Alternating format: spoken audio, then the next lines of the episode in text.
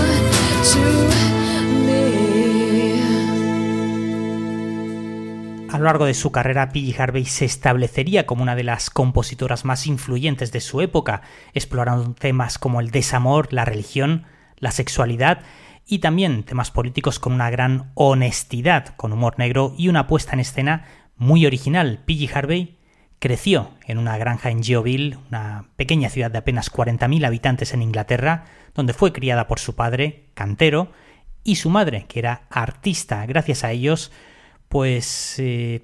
Harvey se introdujo en el mundo de la música escuchando a Leonard Cohen, a Janis Joplin, Captain Beefheart, Johnny Mitchell o Bob Dylan.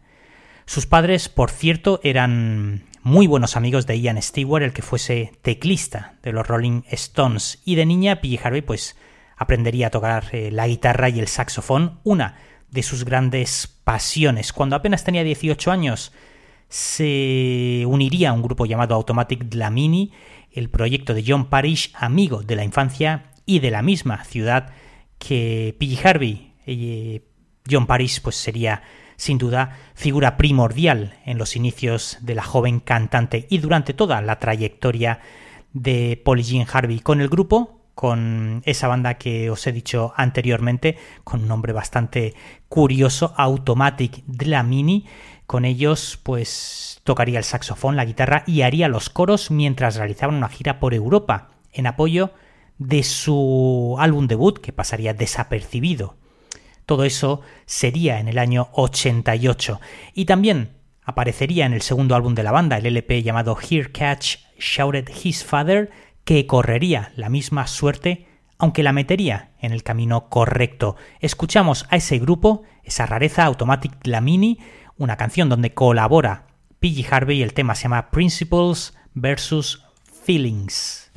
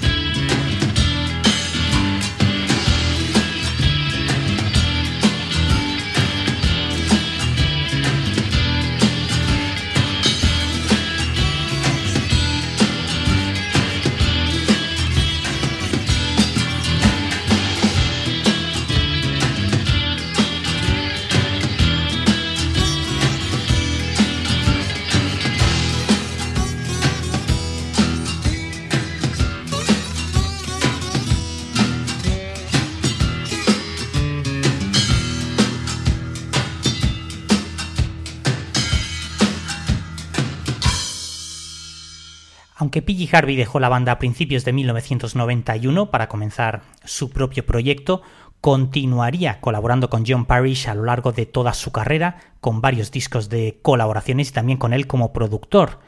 Poco después, P. Harvey formó el trío con sus antiguos compañeros de banda del grupo Automatic Dlamini, el batería Rob Ellis y el bajista Ian Oliver, quien pronto regresarían al grupo Automatic Dlamini y sería reemplazado por Steve Bogan.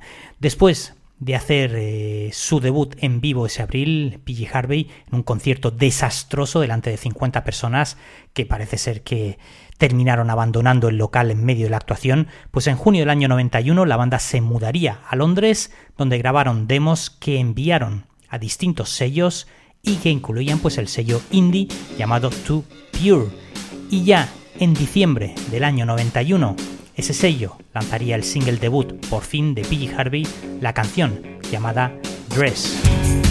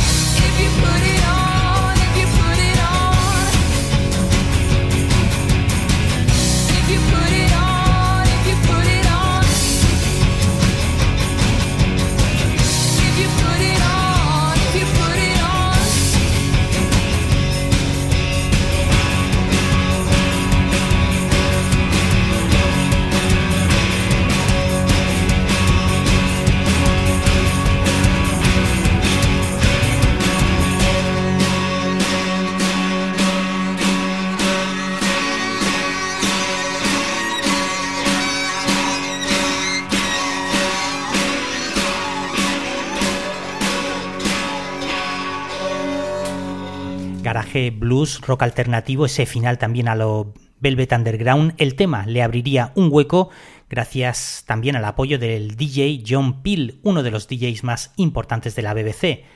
Pronto, PG Harvey se convirtió en una sensación del rock independiente, al igual que su single continuación, Sheila Nagig, y ambos singles pues recibieron eh, grandes elogios en la prensa musical, sobre todo ahí en Reino Unido y ya en marzo del año 92 el sello Too Pure publicaría el álbum debut de P.G. Harvey, un disco llamado Dry, y tal y como eh, el nombre del disco, pues un disco bastante seco, eh, con una producción eh, bastante, pues bueno, limitada, por así decirlo, pero que le daba ese toque realmente único al primer trabajo de P.G. Harvey grabado en unos estudios en Geoville por unas 3.000 libras. El álbum obtuvo elogios internacionales y alcanzó el número 11 en las listas de álbumes ahí en Reino Unido. Así que, pues bueno, el trío lo promocionó con una extensa gira que culminaría con una aparición estelar en el Festival de Reading ese verano.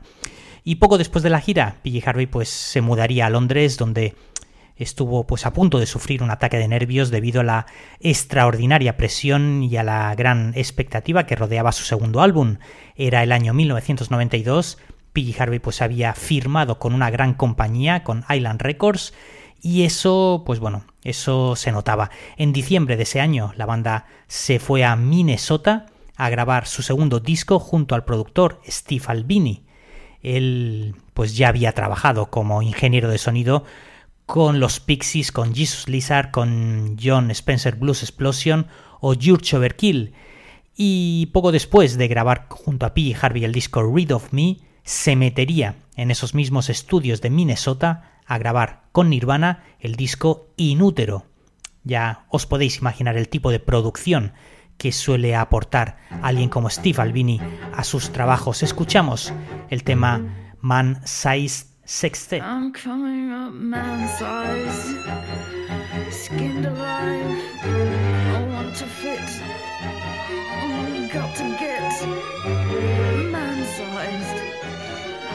heading on,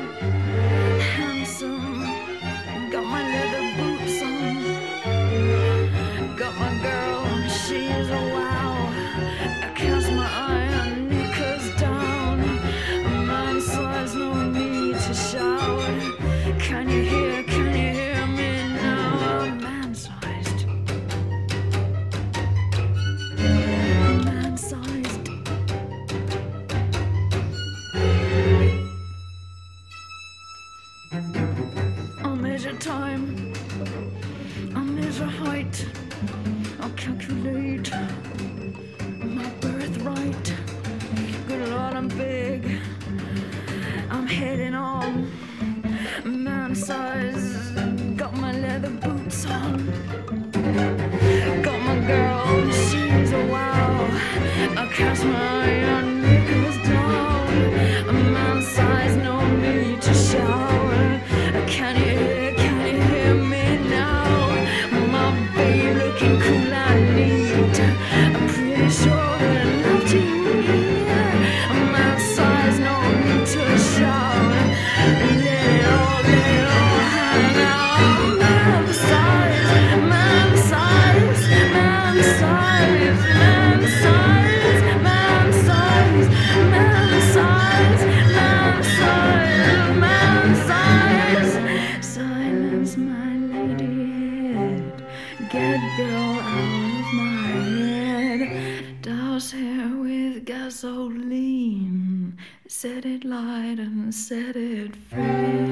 Steve Albini impuso su peculiar crudeza en el sonido de este disco, poderosos silencios rotos por terribles explosiones de distorsión y electricidad. Y al llegar este segundo disco, Read of Me, en mayo del año 93, sería un gran éxito de crítica y ayudaría enormemente a una mayor repercusión de la cantante.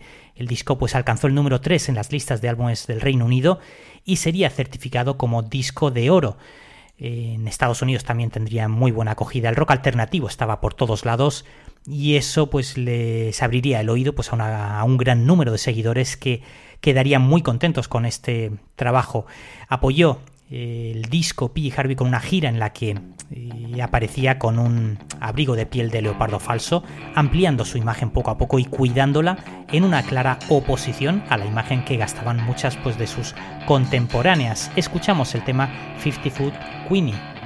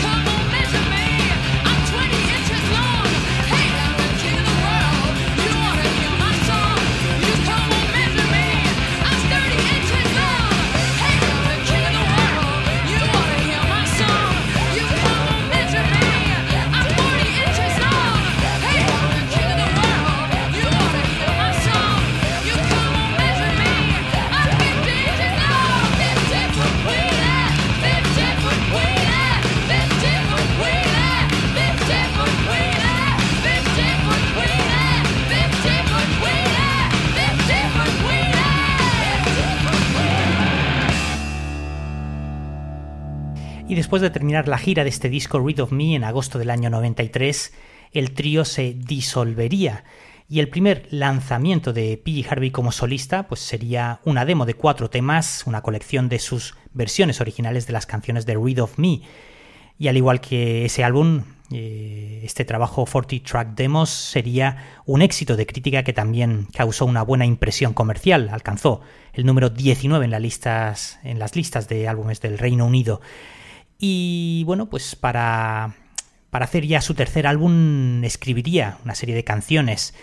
En Geoville, pues eh, que compraría con el dinero en una casa que había comprado eh, con el dinero que había ganado con sus dos primeros álbumes. Y bueno, pues ese disco lo grabaría con el productor Flood, asiduo colaborador de Nick Cave y los Bad Seeds, o de U2 o de los Nine Nails, entre otros, y también volvería con ese tercer LP, pues a contar con su inseparable John Parrish eh, en su tercer trabajo To Bring You My Love, en el que bueno, pues el rock alternativo, el folk y el blues más oscuro cruzan sus caminos en uno de los trabajos más recordados de la década de los años 90.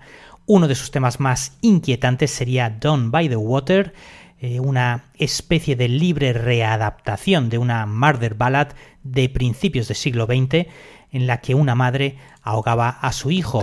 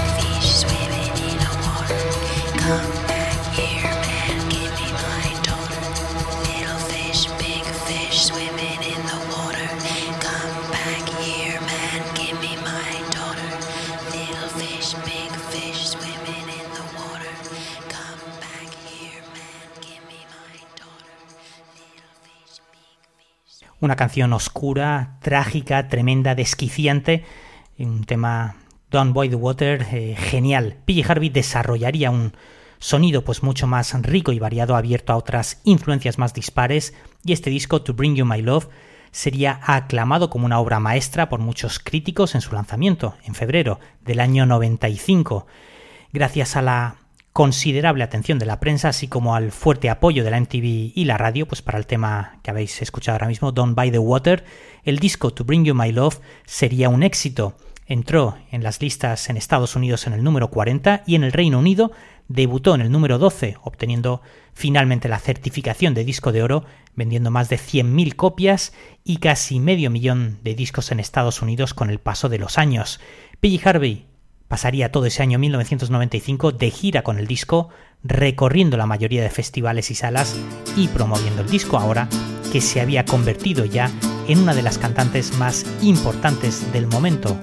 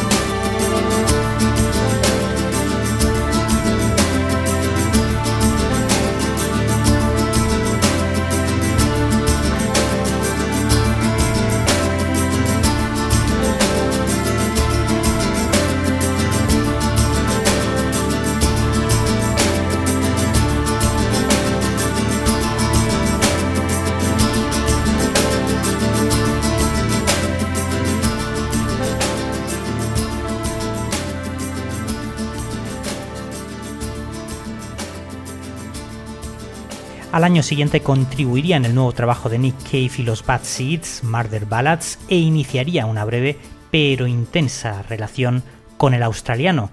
También grabaría junto a John Parrish el disco Dance Hall at Loose Point, su primera colaboración. Y todo eso retrasaría la grabación de su nuevo trabajo Is This Desire, excelente álbum de blues electrónico pasional que empezaría a grabar en abril del año 97 en sus estudios Fetiche, los de Geoville, de donde es la cantante. Una vez más, narraciones repletas de pasión, canciones algo introspectivas, pero que, bueno, pues volvería a tener muy buena acogida tanto de crítica como de público. Ganaría numerosos premios pero todo ese trabajo se cobraría su peaje emocional. Ella misma comentaría que fue una época difícil para ella, intentando encontrar y explorar nuevos sonidos, aprendiendo nuevos instrumentos, un disco muy complicado, pero que tendría que echarle mucho coraje terminando pues el largo proceso de grabación absolutamente exhausta, pero sin duda pues volver a contar con el productor Flood, con John Parrish y Mick Harvey de los Bad Seeds al bajo eh, Rob Ellis a la batería y Eric Feldman al piano, pues lo harían todo, pues, bueno, como os decía, algo más sencillo. Escuchamos a P. Harvey el tema llamado Perfect Day, Elise.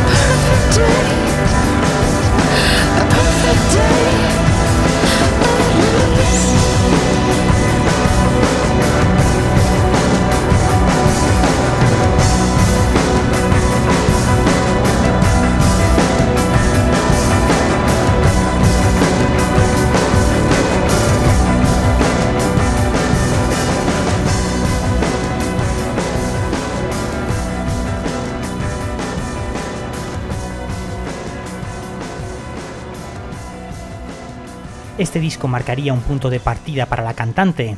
En Is This Desire la guitarra estaría algo más escondida, en parte pues por pasajes atmosféricos algo más reposados. El tema que os ponemos a continuación, The Wind, inspirado en Santa Catalina de Alejandría, mártir cristiana, que decidió consagrarle su vida a Dios, considerándose desde entonces, de manera metafórica, su prometida ella sería encarcelada por el emperador romano por la conversión de numerosos cristianos y sería torturada en la llamada eh, rueda de la tortura, una rueda de madera con, eh, con hierros cortantes colocada en un gran palo elevado y donde se ponían a las víctimas a las que eh, previamente pues habían destrozado sus huesos. Si os fijáis en la letra de este tema, The Wind, todo cuadra, incluso esa búsqueda del supuesto emparejamiento os voy a recitar en parte pues un, parte de la letra porque la verdad es que merece la pena. A Catalina le gustaban los lugares altos, en lo alto, en lo alto de las colinas, un lugar para hacer ruido, como las ballenas. Aquí ella construyó una capilla con su imagen, una imagen en la pared, un lugar donde pudiera descansar, un lugar donde ella pudiera asearse y escuchar el viento que sopla. Ella soñaba con voces de niños y la rueda de la tortura, patrón de la nada, una mujer de las colinas.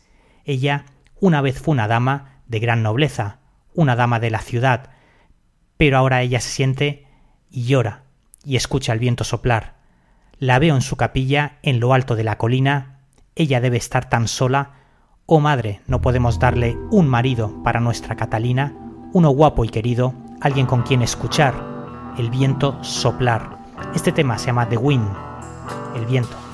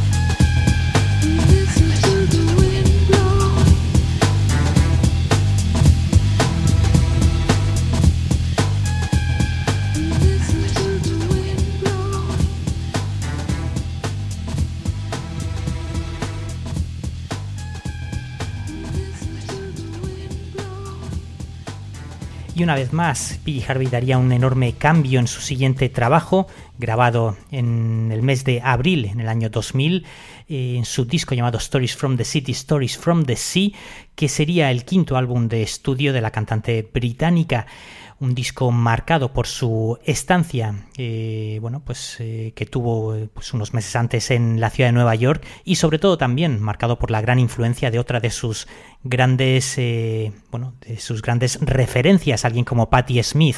Este sería uno de sus singles, el tema llamado Good Fortune.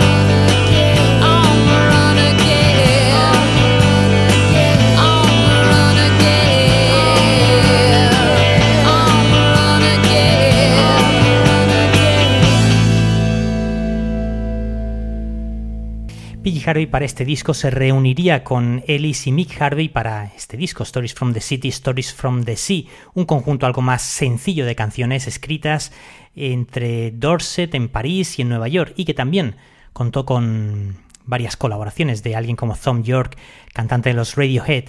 Este quinto disco pues sería uno de sus trabajos más exitosos desde el punto de vista también comercial y también crítico. Alcanzaría el puesto 23 en la lista de álbumes del Reino Unido y sería certificado como disco de platino, eh, siendo nominado para varios premios Grammy y ganando también el premio Mercury, convirtiendo a Piggy Harvey en la primera artista femenina en recibir dicho premio. Escuchamos otra de esas maravillas del disco Stories from the City, Stories from the Sea. Este tema se llama This is Love.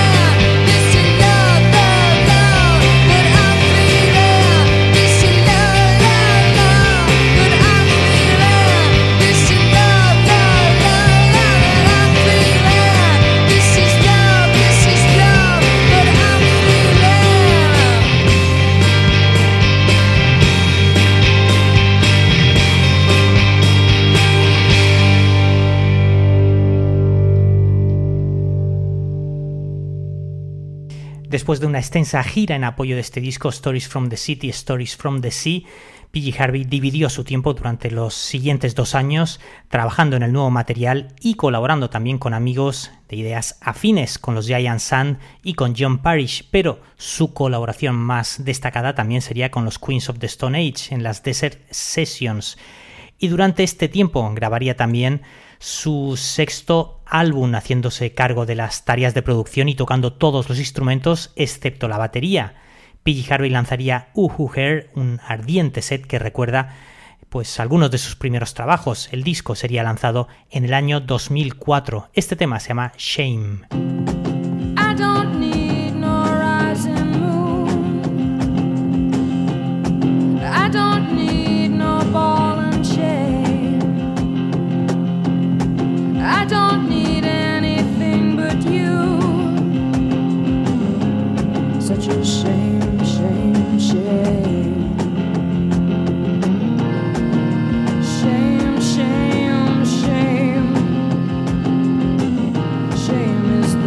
Shadow of love. You changed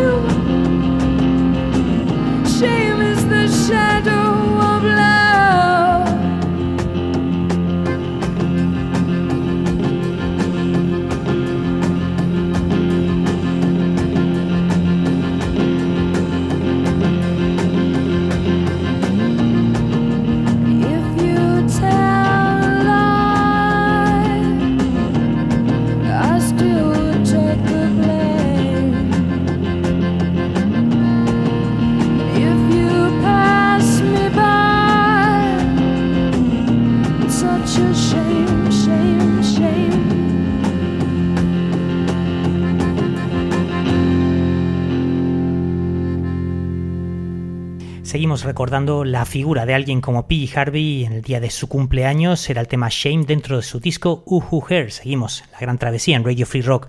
Y ya pues en el año 2007 llegaría su séptimo disco de estudio. Una vez más colaboraría con sus inseparables John Parrish y con el productor Flood en un disco que sería una vez más una bueno, pues un nuevo giro de tuerca, un sonido eh, que volvía pues a la melancolía y a la tristeza, canciones mucho más sencillas y bueno, pues sobre todo con el piano pues como el principal instrumento que vertebra casi todo el disco llamado White Chalk. Este tema se llama precisamente de piano.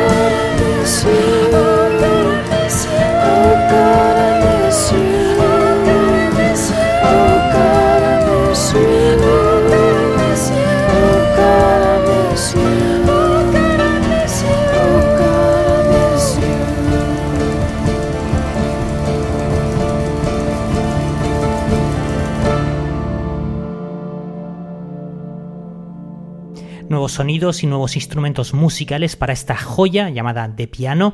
Eh, sonidos como el melotron, el arpa, también los, eh, bueno, pues el, el teclado, la, la- la guitarra acústica, el piano, casi todo lo toca prácticamente P.G. Harvey, a excepción pues de la de la percusión y de la batería que se hace cargo John Parrish y también eh, Jim White.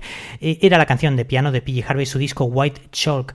Y dos años después eh, volvería P.G. Harvey a reunirse con John Parrish en su disco llamado A Woman, A Man Walk By. Este tema que os ponemos se llama Black Hearted Love.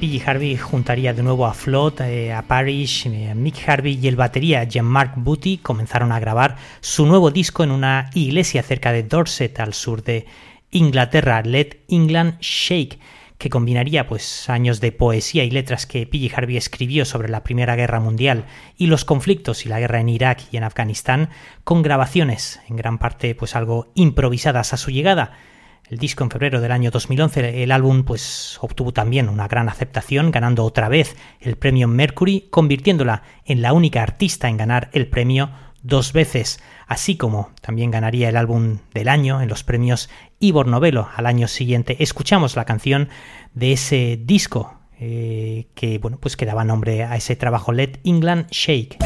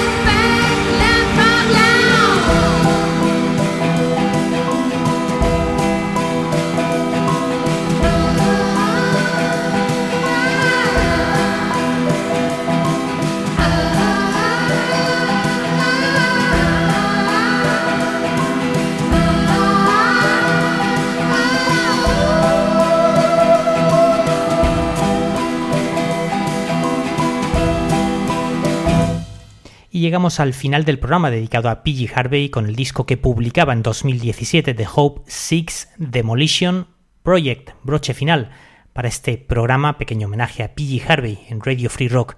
Agradecer como siempre a todos los que estáis ahí detrás del programa, prestándonos vuestro tiempo y haciéndonos compañía en esta gran travesía. También queremos recordaros que podéis suscribiros a nuestro podcast y si os gusta y os parece bien, pues podéis echarnos una mano suscribiéndoos como fans. Se despide Jesús Jiménez, ha sido un auténtico placer. Chao.